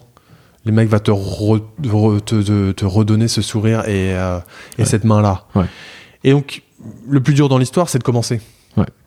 Donc, entreprendre pour créer du lien, euh, ça aussi, on l'a un peu trop perdu, euh, je trouve. Alors que la satisfaction, elle est tellement facile à atteindre. T'envoies un sourire dans le métro, tu prends un sourire en retour. Sauf que la plupart des gens vont se dire Ouais, mais il m'a pas souri, il m'a pas dit bonjour. Hmm. Ouais, mais dis bonjour toi. ouais, déjà, savoir ce que nous, on peut faire Savoir ce dont avant on a envie. des attentes Ouais, sur les autres. Et dans un couple, avoir des attentes, eh ben, on peut les attendre longtemps. Ouais. Euh, quand tu exprimes ce dont tu as envie, Mm. tu l'obtiens. Tu, tu- arrives dans une soirée, tu- il y a plein de gens qui se connaissent pas. Si tu ne fais pas une première blague, si tu ne te présentes pas, si tu ne poses pas de questions, si tu n'arrives pas, je sais pas, avec des idées un peu folles euh, ou autres, tu ne créeras pas l'ambiance que tu as envie de, de, de trouver, quoi. Ouais. Et, et si- on, on peut tous être acteur de, de, de- je sais pas comment dire, être acteur de, ouais, acteur du changement. Je trouve ça un peu chiant parce que, mais simplement être gentil, quoi. Ouais. Être bienveillant et tendre Ouais. la main, euh, parfois juste euh, sourire. Ouais, en fait, il n'y a, pas de peur, il n'y a pas d'enjeu, c'est juste que ça bouleverse un peu notre confort, mais le, le plaisir d'avoir donné, il est tellement, tellement fort. Tu vois, quand tu lis des études sur. euh, euh, sur. Euh, si je te donne. euh, Il y a- il y, a des étudiants, on va leur donner 1000 euros, 1000 euros, 1000 euros dans trois groupes. Et il y a un groupe, on va leur dire, bah, en fait, euh, vous devez les dépenser euh, pour des assos ou autres. Mm. Et après, tu leur fais un questionnaire sur comment ils se sentent. Et en fait, ceux qui ont donné leur argent, Ouais, ils sent se sentent mieux. tellement mieux. Mm. Oh, tu, tu, tu aides quelqu'un, à- tu t'es levé du, du strapontin pour euh, laisser une dame s'asseoir, tu papotes avec elle et tout, mais moi, ma journée, elle est, elle est faite, elle Ouais. est refaite. Je suis hyper. Et en fait, je suis même pas, c'est même pas une fierté démesurée, c'est que je me sens bien avec moi-même, j'adore. Juste échanger. euh, ouais, et quand tu simplement. et quand on commence à cultiver, à recultiver, comme si on avait une nouvelle guitare entre les mains, c'est cette, Mm. euh, c'est cette guitare du lien entre les gens, plus tu commences à faire ça, plus tu en. Tu sais, t'as un peu de sérotonine, dopamine qui se met dans ton corps, tu dis putain, je suis, j'adore ça. Ouais. En fait, t'en tires des bienfaits. euh, Et voilà, et petit à petit, tu peux pas t'en passer. Ouais. Et tu vois bien le retour, en fait, il est hyper bienveillant. C'est que, moi, on me dit Sébastien, euh, j'ai une copine euh, que j'ai- eue pendant cette, cette année de transition qui m'a dit, mais j'ai jamais vu quelqu'un euh, aussi souriant que toi dans ma vie. Ouais. Et je dis, ah bon? Et en fait, c'est vrai que je suis souvent souriant. C'est vrai. je confirme. Pour ceux qui ne voient pas Seb, je, je J'espère confirme. qu'ils l'entendent. Mais quand, quand, quand tu souris, les gens te donnent du sourire. Bah, Qu'est-ce que tu veux de plus? Ouais. C'est tellement facile. En fait. Enfin, c'est non, c'est pas facile. Je me rends compte que c'est pas facile. C'est vrai. Je comprends C'est plus. pas commun en fait. C'est En fait, j'ai oublié à quel point c'était difficile Mm. de ne pas sourire parce que c'est tellement plaisant pour soi Mm. que je ne me verrais pas faire autrement. C'est c'est- c'est- c'est- c'est, euh, c'est parfait. Ça me Et dans le de- business, si on a envie de- d'aider, il faut, faut, faut aller aider les gens. euh, c'est Blaise Pascal qui disait, j'aime bien ce leitmotiv dans, dans, pour courseur, genre l'ai utilisé pour les réseaux sociaux, c'est Ouais. euh, le plaisir des grands, c'est de faire des heureux. Et au lieu de tomber dans la niaiserie de aimez-vous les uns les autres, Hmm. je trouve que c'est être grand. Ouais. C'est s'élever un peu. c'est s'élever, c'est je trouve que c'est avoir de l'honneur, c'est être euh, quelqu'un qui a quelqu'un qui a du charisme aujourd'hui pour moi. Hmm. C'est quelqu'un qui va serrer la main à tout le monde, dire bonjour. Il va pas se confondre avec les gens, il va rester, il a ses idées, il a son, sa limite, il va pas se faire il va pas- on va pas empiéter sur sa vie euh, parce qu'il donne trop. Mais il sait pourquoi il est là, Hmm.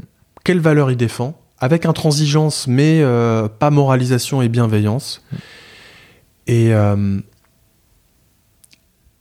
et, et le défendre, et le défendre euh, un peu tous les jours, malgré parfois la peur de dire, de, de s'opposer à des comportements. Tu jettes ta clope par terre, il y a des gens, tu les vois, le mec il est grand, il est costaud, tu sais qu'il va t'embrouiller si tu lui dis qu'il a acheté sa clope. Ouais. Et de toute façon, même si tu lui disais, ça changerait rien. Ouais. Donc il faut trouver une autre, une autre façon. D'une autre façon, et ça peut être euh, des gestes simples, juste euh, ouais, ce que tu disais tout à l'heure, quoi, sourire euh, simplement. Quoi. Ouais, voilà, trouver des petits subterfuges pour que tu crées une porte d'entrée, un lien, et après tu peux discuter avec les gens, avec n'importe qui, euh, de tout, de la vie.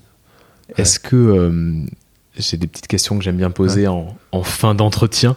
Euh, Est-ce que tu as, un- t'as un bouquin ou ouais, un, un bouquin que tu relis souvent ou alors que tu as lu qui t'a euh, qui t'a fasciné, euh, que tu aimerais un bouquin ou un, ou un contenu, tu vois, ça peut être j'en sais rien, un documentaire.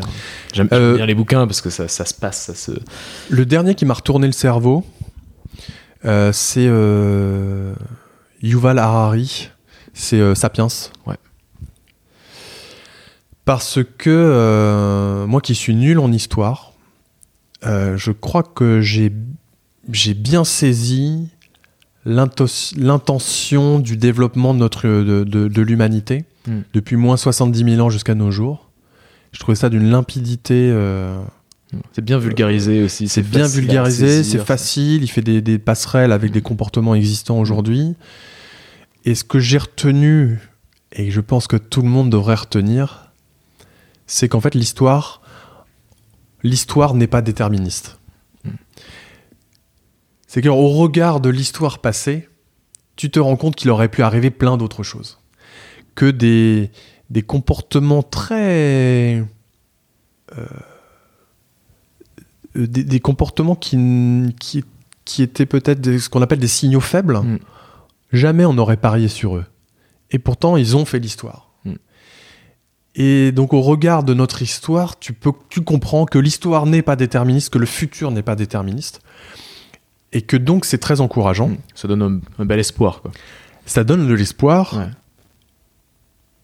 Et ça donne de l'espoir parce que si on veut orienter les choses à notre manière, Mm. on a le droit, on peut.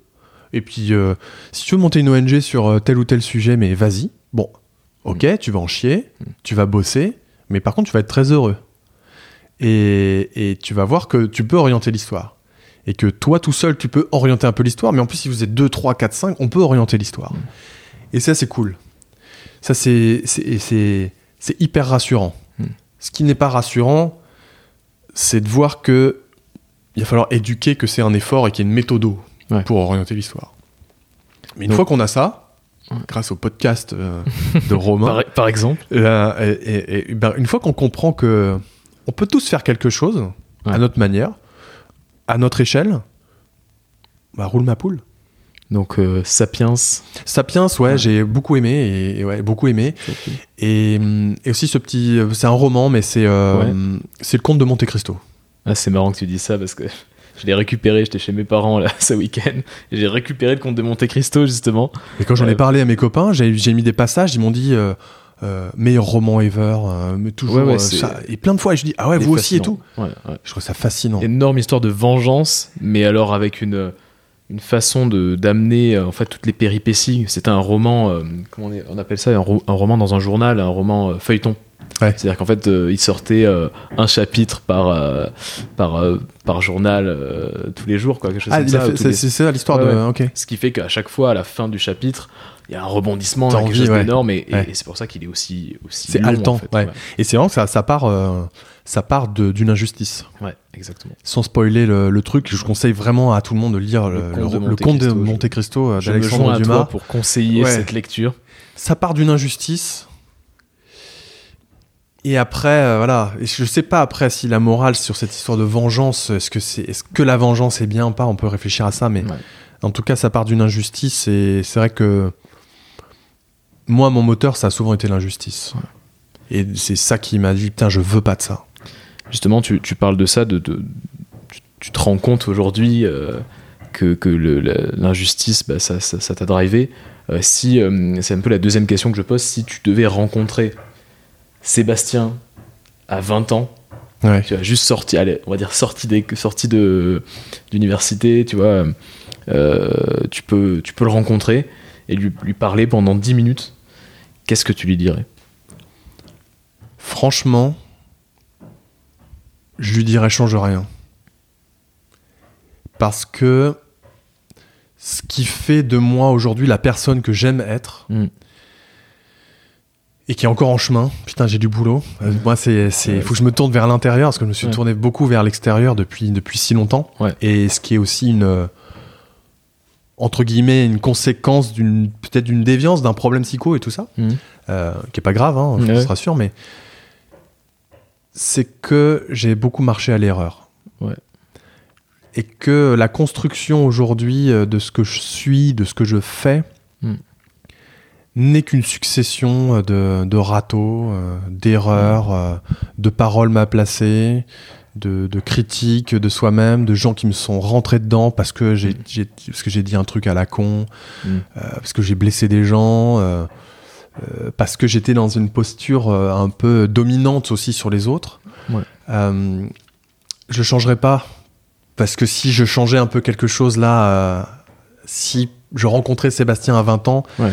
si le fait que je lui dise quelque chose, ça pouvait bouleverser ce que je suis aujourd'hui, je voudrais pas changer. Hmm. Donc je voudrais pas prendre le risque. Ouais. Donc je, je comprends aujourd'hui que les râteaux, les échecs, les, les difficultés relationnelles, les difficultés de travail et tout, euh, elles sont nécessaires si on a envie de se remettre en question, parce que c'est ça aussi c'est nécessaire. Mm. euh, c'est nécessaire pour s'améliorer tout le temps. Et je crois qu'une partie du chemin de la vie, c'est se devenir meilleur, être en accord avec soi-même et devenir meilleur. Essayer de d'itérer, euh, de Twitter. d'échouer. Ouais. Est-ce Et- que tu as est-ce que tu une question que tu aurais aimé que je te pose et que je t'ai pas posée ou euh, est-ce que tu as envie de rajouter quelque chose? C'est pas évident de, de se dire voilà, j'aimerais rajouter euh, ce point-là, mais euh, mais est-ce que est-ce que tu as une est-ce que tu une idée? Putain, je vois pas à part est-ce que t'es heureux Ouais. Est-ce que t'es heureux Est-ce que tu es heureux? Ouais, je suis très heureux. Je suis très heureux parce que je me comprends un peu mieux. Hmm. Depuis, euh, depuis un, un peu plus d'un an, euh, je commence à me comprendre. Ouais.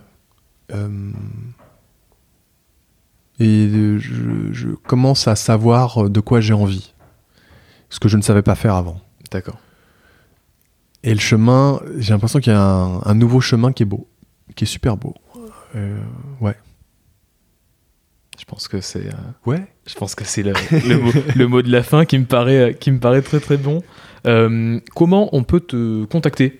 Parce que j'imagine qu'il y aura pas mal de personnes qui vont te dire tiens, intéressant comme parcours, et qui vont accrocher à, à une, de tes, euh, une de tes expériences ou, ou à la totalité, et qui ont peut-être envie de te contacter, de te poser des questions, Ouais. pourquoi pas de te rencontrer, de créer du lien justement. Carrément. Euh, avec plaisir. Comment on te contacte? Est-ce que c'est par LinkedIn? Beaucoup. euh, Bah, un peu tout. Hein. Tu sais, Ouais. moi, euh, c'est un peu le, le personal branding. euh, c'est- Alors, sur LinkedIn, Sébastien Vrai. Sur Twitter, Sébastien Vrai. sur Facebook, Sébastien Vrai. Euh, courseur. Courseur aussi, ouais. Sébastien-courseur.com. Euh, Très bien. voilà, tout simplement. Tout simplement, et euh, bah écoute, ça marche. Je n'en saurais pas trop sur ma vie, mais beaucoup plus sur mes, mes idées, Ouais. sur tout ça. Bah c'est toujours. Sur les réseaux, en tout cas. En tout cas, je, voilà, d'expérience, euh, on a pu euh, échanger euh, plusieurs fois et t'es quelqu'un de super ouvert et qui n'hésite pas à, à prendre du temps pour, euh, bah, pour parler, pour échanger, pour, pour s'élever un peu. Donc, euh, Il y a plein de gens qui ont pris du temps pour moi et je trouve que c'est c'est important de, de transmettre. Parce qu'il y a- un. Moi, c'est le moment, je m'arrête plus, mais en fait, ce, ce- ce qui est génial, c'est de penser qu'il y a la nouvelle génération, il y a des gens beaucoup plus jeunes qui entreprennent et, et à chaque fois tu les vois, tu dis, tu pourrais avoir la posture du vieux con qui dit euh, ah la nouvelle génération elle est moins bien que la précédente, Mm. ah euh, avant c'était mieux etc. Et là tu vois les jeunes, tu te dis putain mais il y en a ils sont redoutables quoi. Mm. Et tu te dis ouais c'est génial, bravo. Et ce qui est super bien c'est que on peut se dire qu'on peut, je peux commencer petit à petit à envisager la retraite. ouais. Parce que je sais qu'il y a plein d'initiatives partout, quoi. Qui Au lieu de se dire, ah, mais ils font pas bien, euh, ah oui, mais c'est quoi ces jeunes, comment ils font, ah, fait, putain. Hmm. La Donc, relève. entre- la relève, ouais. Entreprenez, euh, essayez, prenez-vous des râteaux, c'est, essayez, entreprenez, ouais, c'est, C'est un peu le conseil que tu pourrais. c'est, ouais, le conseil, essayez, on s'en fout, quoi, ça marche pas. Il y a aucune honte à rater, ouais. en fait. Il n'y a pas vraiment de risque en fait. Mais non, il n'y a pas de risque. Hmm. Le risque, c'est de s'améliorer. Parce que le, le- Parce que quand, à chaque fois que tu te prends un râteau, c'est un enseignement. Et l'enseignement, c'est-à-dire si tu ne prends pas de râteau, tu peux cogiter pendant six mois et faire l'erreur dans six mois. Ouais. Donc autant faire l'erreur tout de suite. Hmm. Ah, évidemment, si tu blesses quelqu'un, tu t'excuses, tu dis je suis sincèrement désolé. Hmm. Et si la personne en face, elle te, elle- la personne en face, elle doit te dire Bah écoute, oui, euh, pardon, c'est oui, c'est pas grave en fait. En soi, si la personne te, te pardonne pas alors que tu as dit sincèrement désolé, tu dis écoute, va régler ton problème. Ouais. C'est, j'ai, c'est- moi, j'ai fait ma part de, de, de, désolé. Et Échouer, euh, échouer rapidement. échouer rapidement, bah, c'est un peu le, le modus operandi des startups. C'est tu inventes un, t'inventes un système de flottaison, un nouveau système de flottaison. eh ben, tu vas avoir les entrepreneurs d'aujourd'hui, ils vont le foutre à l'eau sur la scène sans Mm. aucune autorisation. Ils vont se foutre dessus et ils vont voir si ça marche ou si ça marche pas tout de suite. Alors qu'il va y avoir toute la, la- l'autre mode opératoire, c'est ah oui, mais est-ce que quelqu'un a demandé les autorisations pour aller sur la scène Ouais. Oui, ok, bon, on va les avoir dans trois mois. Ok. Est-ce que vous avez bien votre gilet de sauvetage? Oui. Ah oui, mais alors attendez, est-ce que le gilet, de, le gilet de sauvetage, il est homologué CE Ah oui, non, d'accord. Euh, euh, ah oui, d'accord. Et en fait, au bout de six mois, les mecs, ils ont pas commencé. Tu t'es pas lancé. Et un jour, tu as toutes les autorisations, tu mets le radeau, et tu mets le radeau de ton système de flottaison, et ça flotte pas. Ouais. Bah, t'as perdu six mois. Et c'est con. Ouais. Alors qu'en fait, c'est vrai que tu peux avoir, tu mets ton radeau, tu coules, Hmm. ah, tu te dis putain merde, ça marche pas, fais chier, tu peux te dire ah, je suis vraiment trop nul, tu peux te lamenter sur ton sort. Sauf qu'il y a un truc que toi tu as, que les autres n'ont pas, c'est le savoir que ça ne marche pas. Ouais. En fait, savoir le- que ça ne marche pas, c'est le meilleur enseignement que tu peux avoir pour avancer. pour avancer Hmm. et trouver le savoir qui va marcher. En gros, euh, la conclusion de tout ça, c'est de passer à l'action, quoi. Passer à l'action. Hmm. Ouais. Avec un peu de responsabilité toujours, mais passer à l'action. Ouais, quoi. Mesurer les risques, mais passer à l'action. quoi. Merci. Merci Romain, c'était chouette. Avant de vous quitter, vous pouvez euh, retrouver les notes de l'épisode sur euh, Et évidemment, si cette conversation vous a inspiré, n'hésitez pas à mettre 5 étoiles sur Apple Podcast et surtout à en parler autour de vous. Je vous dis à très vite pour un prochain épisode.